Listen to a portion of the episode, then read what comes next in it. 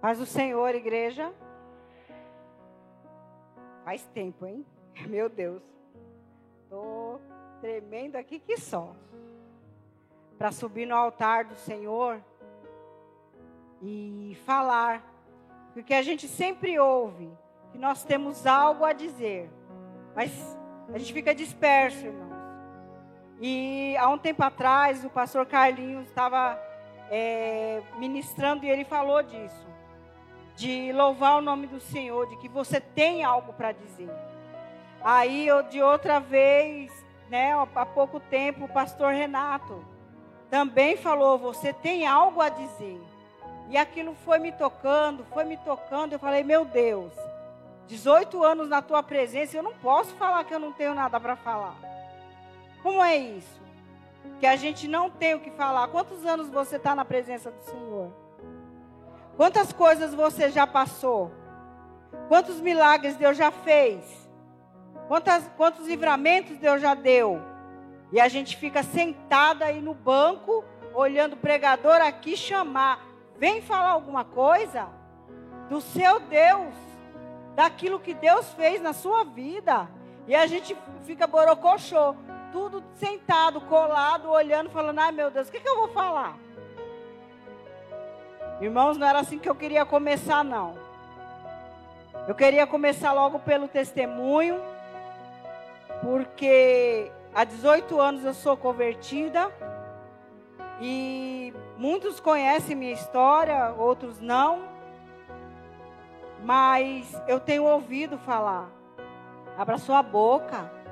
Fala daquilo que Deus faz. E você chegar aqui e falar para ele de um livramento pequeno que você teve na sua casa e agradecer o nome dele, você nem sabe o que ele continua fazendo na sua vida. Um pouco, é só um pouco só. E eu fiquei em casa procurando palavra. Falei, Senhor, o que, que eu vou falar? Eu já tinha conversado com a Cintia uns dias atrás. Aí o que, que eu vou. Não, eu preciso falar, eu preciso. Eu preciso engrandecer o seu nome. Por, por mais que eu esteja passando, eu também tenho um problemão bem grande, que eu acredito que a maioria aqui sabe, mas aí, no meio desse problema tão grande, aí Deus fala assim: vou te dar mais uma provinha. Olhei, irmãos, é, a palavra do Senhor, ela é viva e eficaz. E ela sempre tem algo para ensinar para nós. Eu, parando, falando com Deus, eu lembrei do tempo. E tem tempo para tudo. Eu falei, pai, é isso que eu tenho para falar? É isso? Falar sobre o tempo? É, filha, você vai falar sobre o tempo. Mas vai lá, em Eclesiastes, que ele vai continuar falando em Eclesiastes. Olha, irmãos, é por isso que para você ouvir a voz do Senhor e para você saber que Deus está falando algo, você tem que parar mesmo e falar com Ele. Ele vai te dar palavra. Eu estava aqui em Eclesiastes 3 falando do tempo e Deus falou: Não, mas filha, continue em Eclesiastes e vai no 12. No capítulo 12, no versículo 10, diz assim: Procurou o pregador achar palavras agradáveis e escreveu-as com retidão, palavras de verdade. As palavras dos sábios são como aguilhões e como pregos bem fixados pelos mestres das congregações, que nos foram dadas pelo único pastor. E demais disso, filho meu, presta atenção. Não há limite para fazer livros é, e muito estudar é enfado da carne. De tudo o que se tem ouvido, eu e você, irmão. De tudo que nós temos ouvido aqui, dentro da casa do Senhor. O fim é: teme a Deus e guarde os seus mandamentos, porque isso é o dever de todo homem.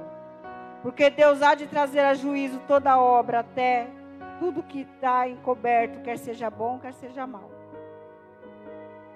Então ele me trouxe essa palavra do pregador que procura palavra para falar. E nós procuramos mesmo. Mas ele dá. Ele dá a palavra. Ele dá. E é do jeito dele. Não é da nossa maneira, não. É, entre, entre novembro e dezembro do ano passado, eu comecei a sentir dores. E muitas dores. Não sabia o que estava acontecendo. Olha só como Deus é maravilhoso. Eu falei, eu, eu preciso fazer um exame ginecológico. Eu vou aproveitar e vou falar com a enfermeira. E a enfermeira pediu a mamografia. Nesse meio tempo, as dores estavam aumentando, irmãos. E eu conversei com uma pessoa que, para a glória de Deus, é minha cunhada, que, para a glória de Deus, esse mês está se formando enfermeira, já está pegando a formatura dela. E eu falo, é, é onde a gente vê que Deus não faz nada por acaso. Deus colocou uma enfermeira no meio da minha família. Uma pessoa que também não pensava em fazer isso. E hoje ela está se formando enfermeira. E ela, quando eu comentei com ela no final do ano passado, ela foi em casa.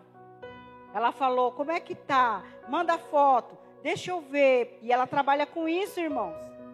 Ela trabalha lá no Beneficência. Ela falou: Deixa eu ver.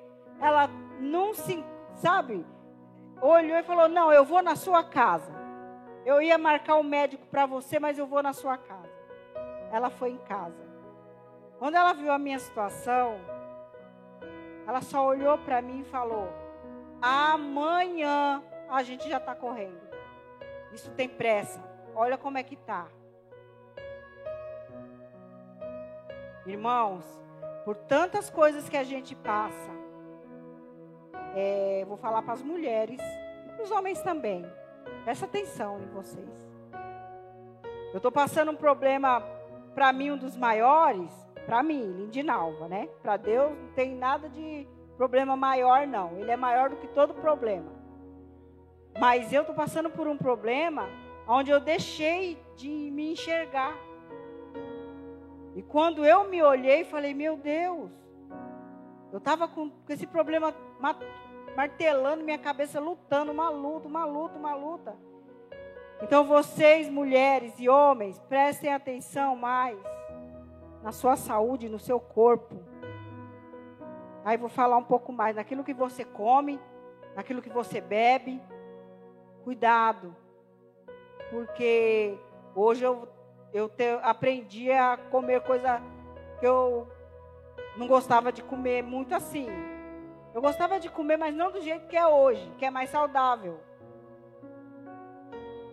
E aí, ela me levou, marcou médico. E eu fui lá. Quando chegou lá, ela ficou na dúvida, ela achava que era uma coisa, ele achava que era outra, ele tinha dúvida, ele não falou nada. Ele só pediu para correr com os exames.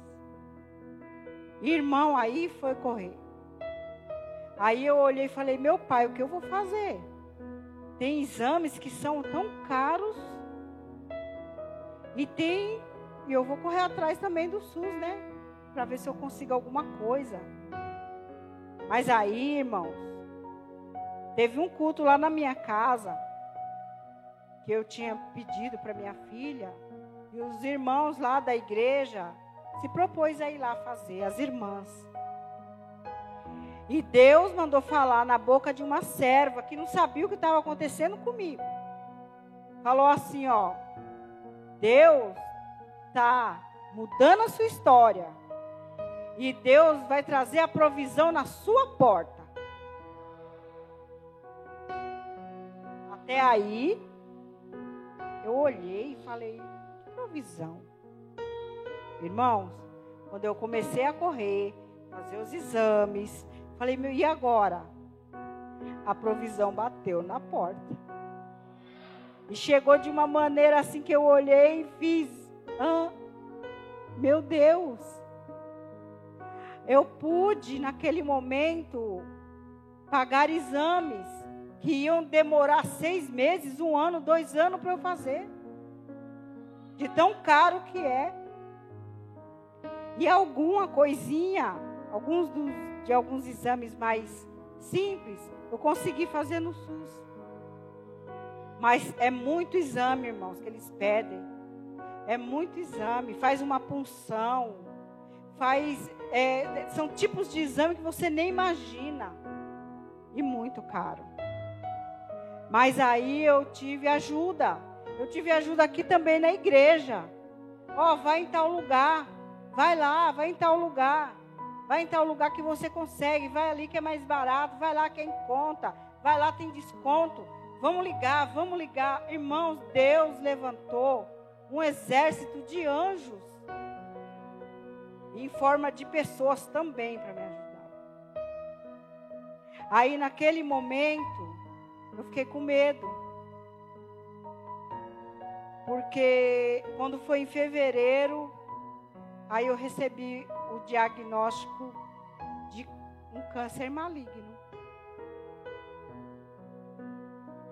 E quando eu recebi aquele diagnóstico, eu olhei para a cara do doutor assim, aí ele olhou e fez: Você está bem? Eu falei: Não, doutor, é que é. Ai meu Deus, eu vou morrer já? Ele falou assim: Não, todo mundo vai morrer. Fica calma. Fica calma. Eu falei: É, mas nessa doença. Aí ele falou: Fica calma. Vamos procurar saber primeiro o grau da doença, como que ela está, aonde está alojado. Vamos saber primeiro. E eu fiz o exame para saber. Quando eu cheguei lá de volta, e isso, irmão, a minha cunhada correndo comigo. Ela saía de lá de onde ela mora para vir atrás de mim em casa. Para ir comigo, ó, vou te encontrar lá, vai lá em tal lugar que eu vou te encontrar. Você vai fazer o exame lá, eu te encontro lá. Você vai passar com qual doutor agora? Aí, passa cardiologista, eu faço, eu faço é, tratamento de coração também. Eu vou passar cardiologista, porque tem que pedir a carta para poder fazer a cirurgia. Eu fiquei sabendo que eu ia fazer uma cirurgia. E o médico falou: Nós vamos começar pela cirurgia. Mas olha, irmãos, nós somos seres humanos. E o tempo todo nós ficamos, meu Deus, como é que eu estou? Como será que eu estou? O que está acontecendo? Será, meu pai, que é o fim? Né? Será que agora eu não vou conseguir? Será que não vai dar certo? A gente fica mesmo, nós somos seres humanos, irmão.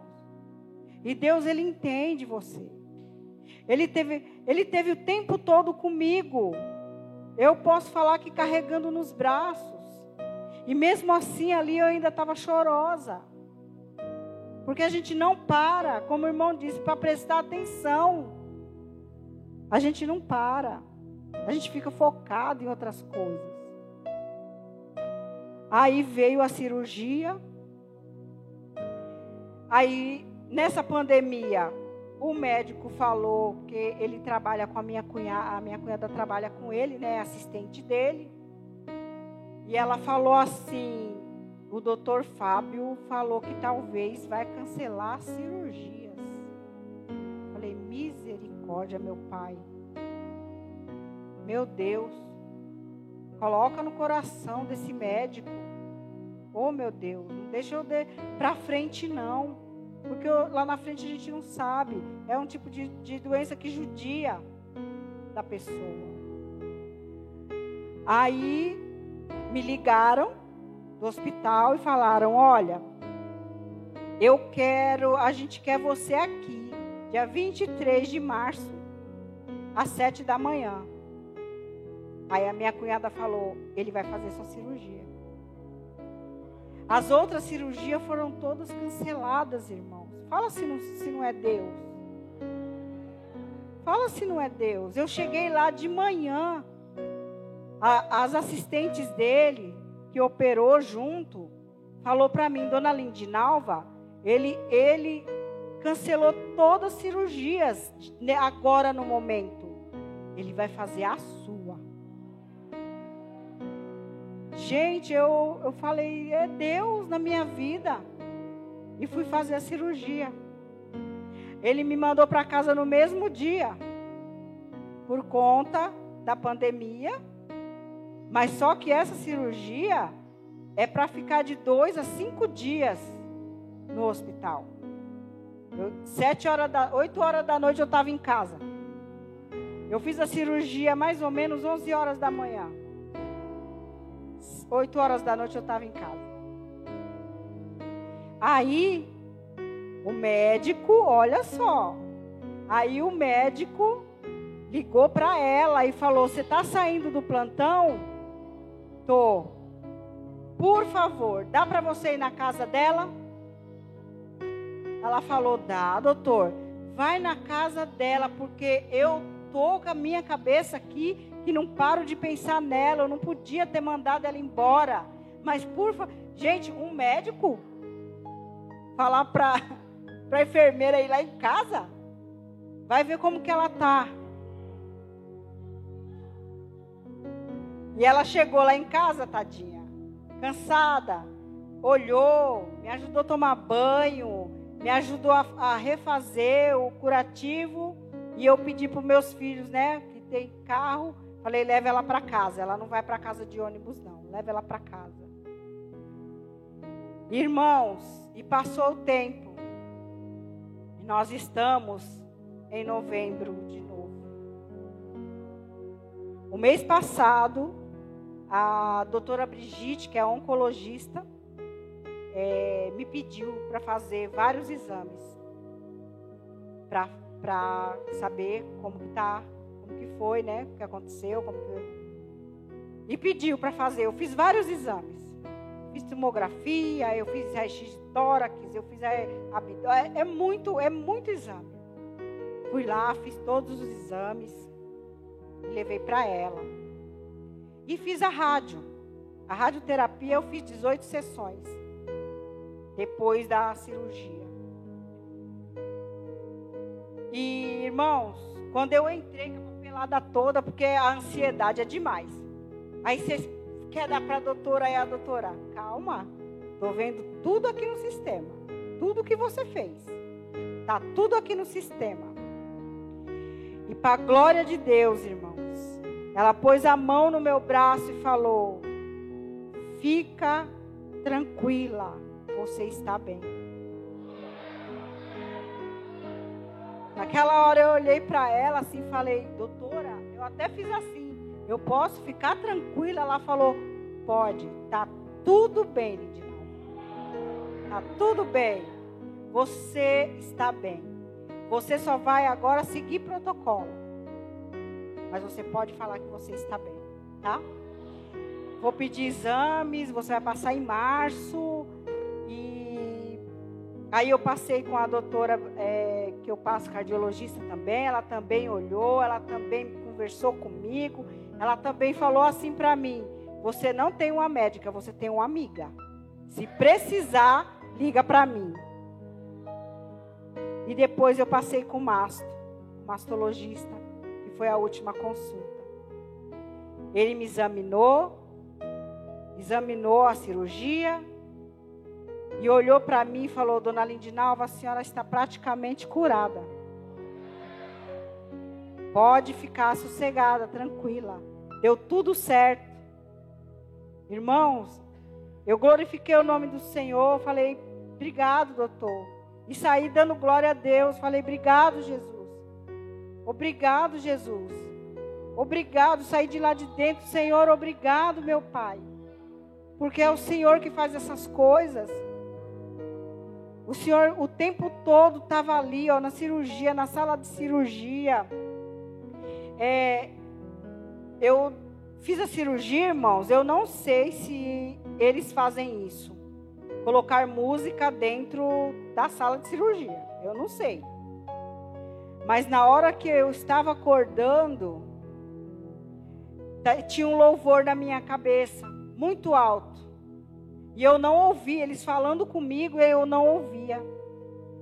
É aquele louvor que fala assim: Senhor meu Deus, quando eu maravilhado fico a olhar a tua criação, então minha alma canta a ti, Senhor. Grandioso és tu, grandioso és tu. Irmãos, e, a, e o louvor ali, e, e o anestesista conversando comigo e eu não ouvia ele. De repente, cessou o louvor. Ele falou: A senhora está bem, a gente vai levar a senhora para a sala de. para ficar lá em observação. E correu tudo bem a cirurgia.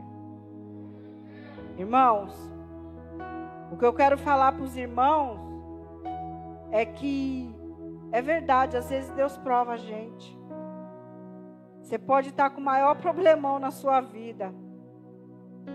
Não sei qual é o propósito. Talvez o propósito era esse, de estar hoje aqui. Porque teve um tempo na minha vida que eu estava fazendo isso. Que eu estava pregando, abrindo culto, que eu estava ajudando. E um dia eu escutei: cadê você? Eu escutei cadê você? Eu escutei da nossa pastora e escutei de Deus, cadê você?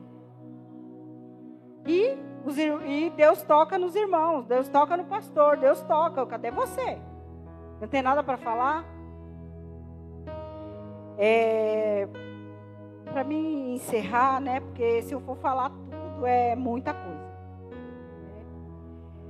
A, aqui em Eclesiastes 3, diz assim: Tudo tem um tempo determinado, e há tempo para todo propósito debaixo do céu.